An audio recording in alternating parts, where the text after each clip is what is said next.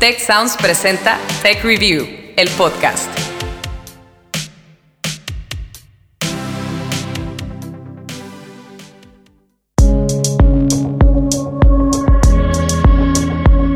Bienvenidos a un nuevo episodio de Tech Review, el podcast. Historias para mentes curiosas. Yo soy Ana Torres y aquí ustedes ya lo saben, abordamos temas de emprendimiento, de ciencia, de innovación y también de liderazgo. Y hoy les propongo que hablemos del género y su amplio espectro de posibilidades.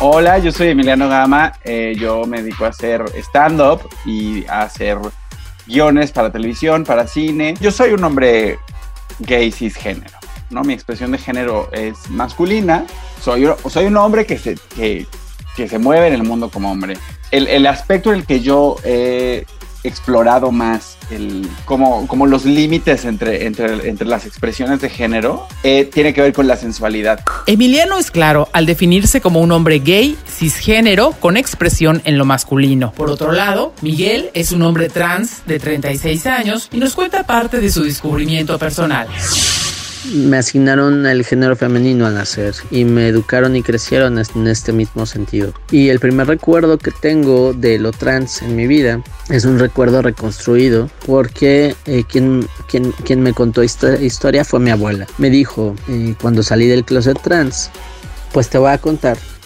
que cuando tenías tres años, tú me dijiste riendo que mis papás creen que soy una niña. Y entonces yo te pregunté, ¿y no eres una niña? ¿Qué eres? Y entonces dice mi abuela que yo le respondí, pues es que soy un niño abuela.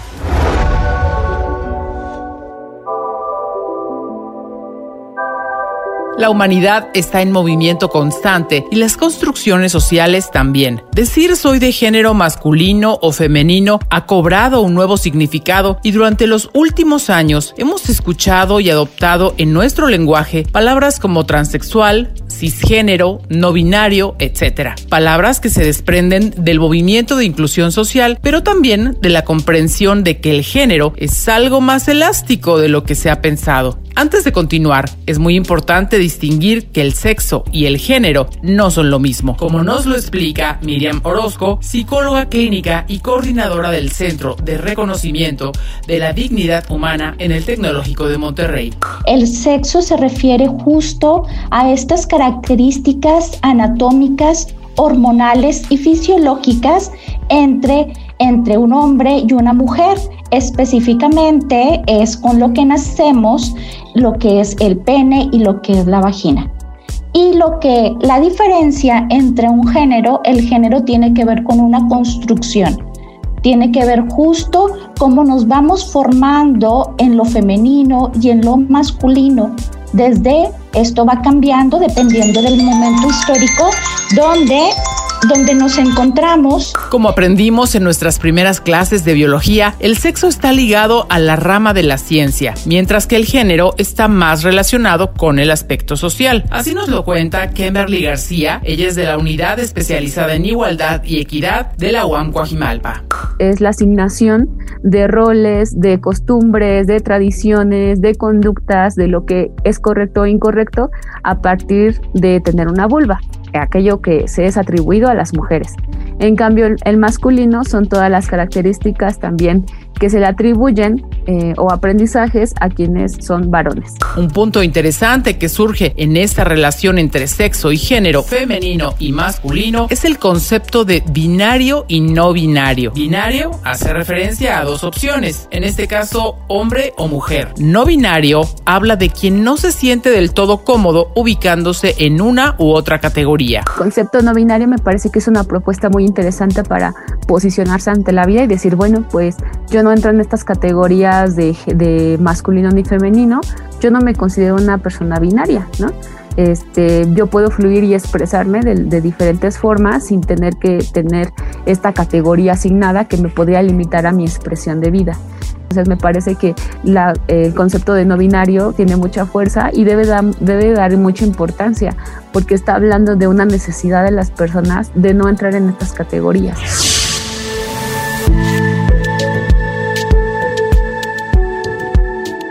A lo largo de la historia, la asignación social de roles del tipo binario se ha perpetuado, incluso con la definición simbólica del azul para los niños y del clásico rosa para las niñas. Pero ¿qué hay de quienes se sienten de un color, digamos, intermedio? Tradicionalmente no los hemos comprendido y como sociedad los hemos invisibilizado y discriminado. Sonia Castañeda, psicóloga especialista en temas de género y prevención de la violencia, nos lo explica. Socialmente eh, se nos acostumbra a esta dualidad de género y que todo lo que se podía salir de esta regla era castigado o señalado por, por la sociedad. Sin duda, y culturalmente hablando, se está rompiendo un gran paradigma en relación con la expresión de género. Emiliano Gama nos habla de cómo vivió él su autodescubrimiento dentro de su familia. Pues es un tabú, obviamente. Yo sí me enfrenté a estar en un espacio en el que tenía, aunque sí tenía mucha información, porque afortunadamente vengo de una familia que, en la que este tema sí era muy abierto, no, no era fácil identificar lo que estaba pasando porque, porque me parecía normal obviamente, ¿no? Digo, que es normal, pero, pero, o sea, en ese momento no encontraba la diferencia de lo que yo sentía con los demás, porque no había estas vías de comunicación, ¿no? Y como la sexualidad es tabú, justamente, ni siquiera con otros amigos o con otros maestros te puedes comunicar con, con una fluidez que te permite entender lo que está, lo que está sucediendo. Hasta aquí hemos dicho que ser binario es asumirse como hombre o mujer. Pero en el mundo de las personas no binarias, no todo es blanco o negro. Hay una amplia gama de matices y opciones. Para ilustrar el punto, hablemos de algunas celebridades que se han declarado no binarias.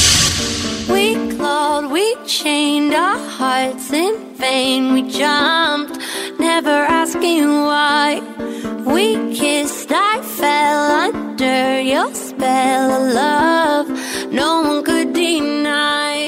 Por ejemplo, Miley Cyrus, la cantante ex estrella de Disney, que hace tiempo declaró abiertamente ser bisexual y que asegura que el género como lo conocemos ha terminado.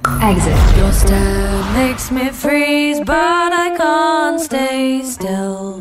Your style makes me freeze, but I can't stay still. Those eyes keep me up longer than any other pill. And I know También está Cara Delevingne, la actriz y modelo que ha declarado ser andrógina y asegura que le encanta ser mujer y vestirse como tal, pero también asumir el rol de hombre. Guess it's true, I'm not good at a one night stand. But I still need love cause I'm just a man. Sam Smith, el cantante, ha pasado un tiempo en una profunda introspección sobre su identidad de género y ahora encabeza el movimiento de autoaceptación Body Positive. Oh, won't you stay with me? Cause En este punto conviene hablar sobre la diversidad sexual. Habla Hugo Bautista, él es director de la Asociación Civil Cuenta conmigo, Diversidad Sexual Incluyente. Un término que se ha usado más recientemente para englobar las diversas manifestaciones que existen en la sexualidad humana, para poderlas visibilizar. El término diversidad sexual nos viene a decir de alguna manera que hay una serie de manifestaciones variadas en cada uno de los elementos que compone la sexualidad. Un elemento que compone la sexualidad tiene que ver con el sexo, pero también personas con alguna característica intersexual, ¿no? El género construido de manera binaria, eh, podemos encontrar eh, lo masculino, lo femenino, pero también hay una diversidad muy amplia de personas que fluyen entre estos dos géneros o que no se identifican con alguno de estos dos géneros, ¿no? Eh, más neutro por decirlo así, ¿no? Y pues una y a partir de eso también hay una serie de identidades, hombre o mujer, o personas que se identifican como hombre o como mujer, o que no se identifican, o que fluyen en estas, en estas, digamos, en estos dos nomenclaturas, ¿no? En estos dos nombres. Tech Review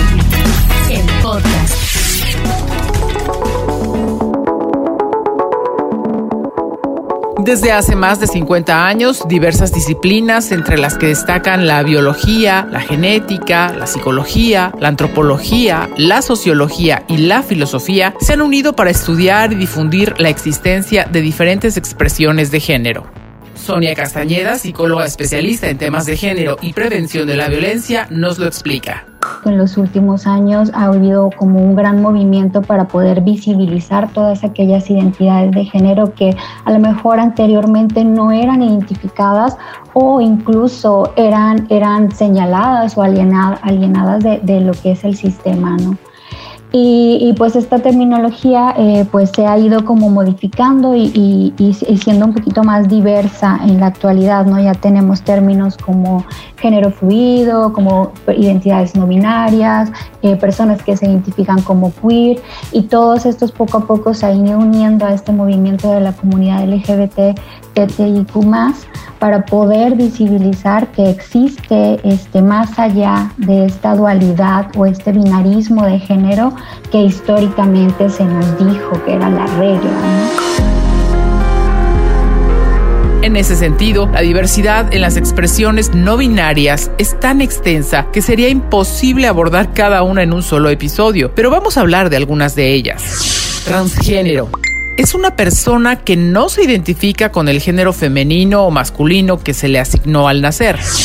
Transexual es una persona que ha hecho una transición hormonal y quirúrgica en algunos casos para tener órganos sexuales masculinos o femeninos según el caso. Ese término, por cierto, ha entrado en desuso porque se ha utilizado para estigmatizar como enferma a dicha comunidad.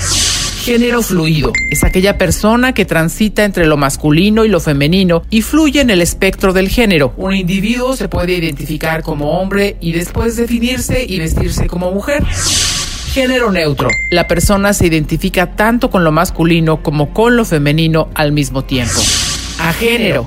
La persona no se identifica con lo masculino ni con lo femenino. Cisgénero persona que se identifica con el género que se le asignó al nacer con base en su sexo. Eh, por ejemplo, una persona que nace con genitales femeninos y se identifica como mujer. Esa persona puede ser heterosexual si le gustan los hombres u homosexual si le gustan las mujeres y en ambos casos es cisgénero también. Intersex individuos que nacen con características físicas donde pueden tener ambos órganos sexuales o no estar definidos. Antes se les llamaba hermafroditas. Tech Review, el podcast.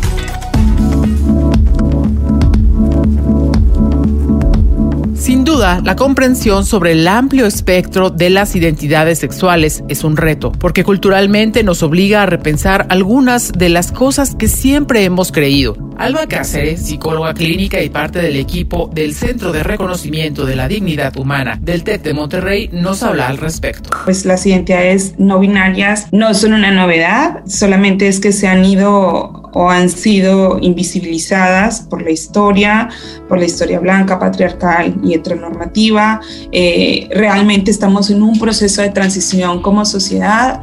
Eh, también como punto de atención y como yo les decía hace un momento, no estamos trabajando, estamos aprendiendo y estamos avanzando con respecto a relacionarnos y a entablar pues estas nuevas relaciones eh, de seguridad, de paz, de armonía con todo tipo de identidades dentro de nuestra comunidad y fuera de ella. Y a todo esto, ¿qué hay de lenguaje? ¿Cómo te diriges a una persona que no se identifica solo con lo femenino o masculino? Las palabras importan y el lenguaje inclusivo es parte del reconocimiento a las personas no binarias. Habla Miriam Orozco Flores, ella es psicóloga y coordinadora del Centro de Reconocimiento de la Dignidad Humana del TEC. Creo que para empezar a hacer estos cambios y acercarnos a este modelo, tenemos que empezar justo por esta cuestión del, del lenguaje y sobre todo también en esta cuestión de no discriminarnos aceptarnos, aceptarnos con nuestras diferencias. Hasta el momento, la Real Academia Española no reconoce el uso de los pronombres neutros o inclusivos que han propuesto colectivos y activistas a favor de la diversidad sexual, quienes han sugerido el uso de la E para dirigirse a personas no binarias. Es decir, en lugar de hablar como nosotras o nosotros, tendríamos que decir, en estos casos, nosotros. En ese sentido, Hugo Bautista nos comparte algunos consejos respecto al lenguaje incluyente. Bueno, primero creo que es importante, justo como lo estamos haciendo ahora, es hablar del, del tema, ¿no? Hablar, del, de hablar de estos temas para entender que no solo existe esto que hablamos al principio, ¿no? Lo, eh, lo binario. El lenguaje forma parte de cómo concebimos el mundo, ¿no? Cómo concebimos el mundo. Entonces es importante que revisemos de manera constante qué, digo y cómo lo digo. El todes es como una palabra que no estamos acostumbrados a usar, que lo podamos empezar a emplear, a ver cómo nos suena, ¿no? A escuchar. Pero particularmente es importante que no asumamos que el otro es como yo creo que es. Este, que yo no asuma, sino que me permita eh, em, preguntar o escuchar cómo esa persona se nombra y por supuesto, pues acercarse a espacios en donde se tocan estos temas, ¿no? Como en Cuenta conmigo tenemos espacios en donde pues platicamos sobre estos nuevos nombres, estas identidades, sobre problematizamos justo las situaciones eh, ligadas al binarismo de género.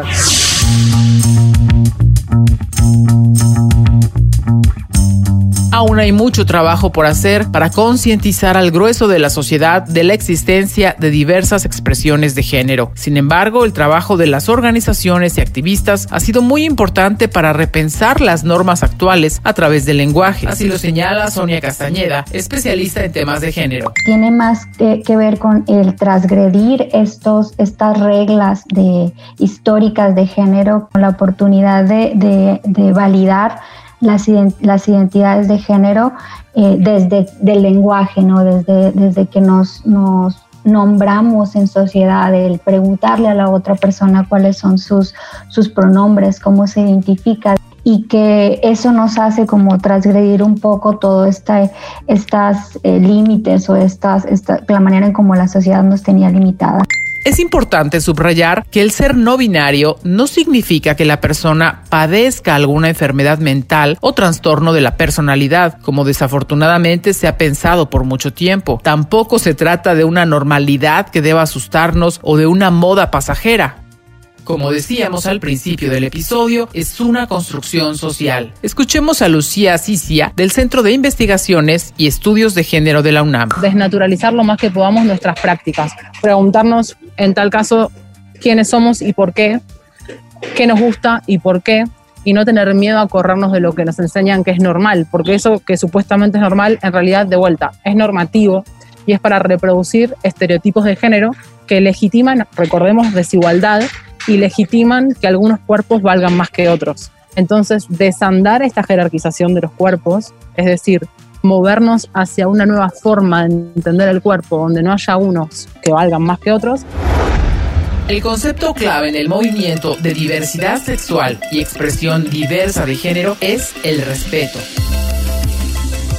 Así lo señala Kimberly García, encargada de la unidad especializada en igualdad de género de la UAM Guajimalpa. Todas las personas seamos respetuosas de los procesos de las demás, que si nosotras tenemos ciertas creencias con respecto al género, de cómo deben de ser los hombres y las mujeres, solo puede aplicar para una, pero no para las demás personas, porque lo importante es que vivamos en plenitud y bienestar, seamos como seamos, que hay una diversidad de, personas y con ello diversidad de mundos y que todos son válidos y dignos de respeto. Me gustaría concluir este episodio escuchando a Emiliano y a Miguel, parte de la comunidad no binaria, quienes nos ofrecieron su testimonio y nos piden a todos como sociedad algo elemental, respeto a la vida de los demás y no discriminación. Cuando estamos hablando de la vida de los demás, es importante que removamos nuestras propias expectativas y nuestras propias percepciones y respetemos la experiencia del otro yo lo que le aconsejaría a la gente es que deje de buscar explicaciones y simplemente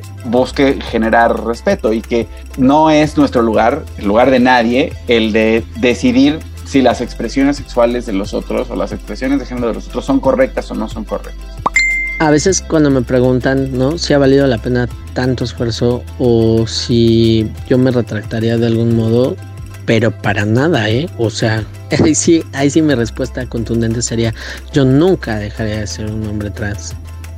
En primera porque lo soy, pero en segunda porque yo no preferiría hacer otra cosa antes de ser un hombre.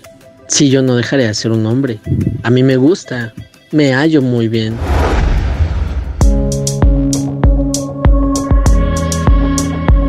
Les recuerdo que Tech Review es un medio de comunicación del Tecnológico de Monterrey y me gustaría muchísimo conocer su opinión sobre este y otros temas. ¿Quieren que hablemos de algo en particular?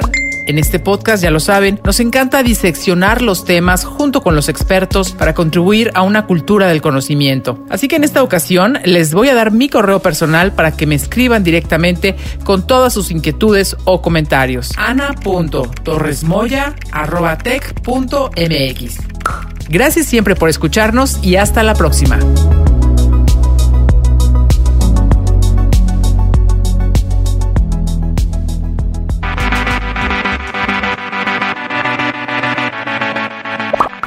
Recuerda contarnos qué opinas de este episodio usando el hashtag TechReview, el podcast, en nuestras redes sociales. TechReview MX en Facebook y arroba TechReview en Twitter. También te invitamos a seguirnos en Instagram y LinkedIn como TechReview.